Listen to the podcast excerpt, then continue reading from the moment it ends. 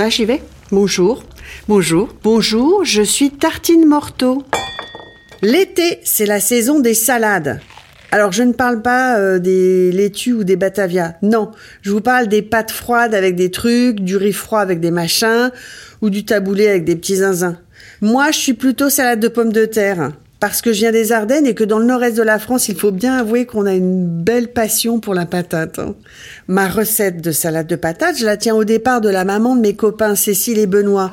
Mais je crois qu'à force de la faire, j'ai changé plein de choses et puis je ne la fais jamais deux fois pareil parce que je suis incapable de suivre une recette de toute façon. C'est quand même un comble. Donc, voici la recette de la salade de pommes de terre aux œufs, aux olives et aux anchois. Le truc super dans cette recette, c'est que vous n'aurez besoin que d'une casserole, un couteau et un saladier. Bah ouais, en été, on a plein d'autres choses à faire que faire la vaisselle. Alors la recette, il faut commencer par faire cuire des patates. Pour les quantités, bah c'est vous qui voyez. hein.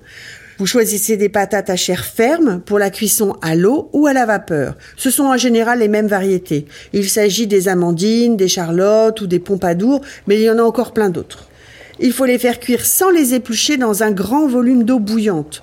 Vous ajoutez les œufs dans la casserole avec les patates et vous les retirez au bout de 10 minutes.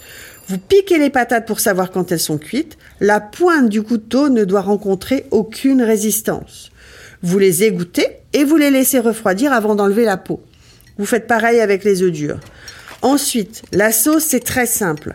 Dans le fond d'un saladier, vous mélangez de l'huile d'olive, du vinaigre de vin, du sel, des oignons rouges ciselés, de l'ail pressé, des olives noires, des anchois coupés en morceaux, du persil ciselé et le zeste d'un citron.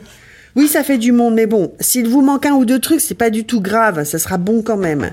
Vous coupez les pommes de terre froides en morceaux et les œufs en quatre. Une demi-heure environ avant de passer à table, vous mettez les morceaux de pommes de terre et les quartiers d'œufs durs dans le saladier et vous me remuez tout ça pour qu'il y ait bien de la sauce partout.